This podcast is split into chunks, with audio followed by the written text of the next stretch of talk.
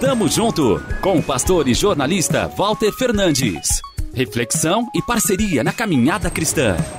Tamo junto, tamo junto, tamo junto, tamo junto, tamo junto.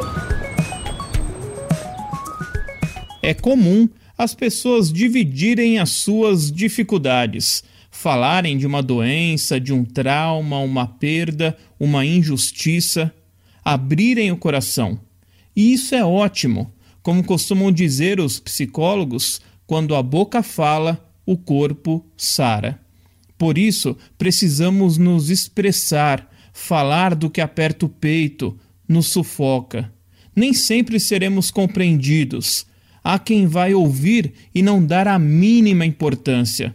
Vão apontar o dedo, dizer que estamos exagerando, que o nosso problema nem é tão grande assim. A internet, sempre ela, tornou popular a expressão mimimi. Se refere a uma reclamação desnecessária. O termo é um julgamento maldoso, uma forma de diminuir quem tem a grandeza de desnudar a alma. Não sejam desses.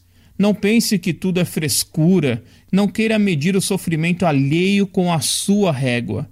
Tenha um olhar diferente enxergue o outro com olhos de graça.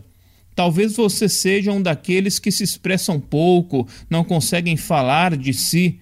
Experimente também se abrir. Que todos nós possamos fazer isso com pessoas que confiamos.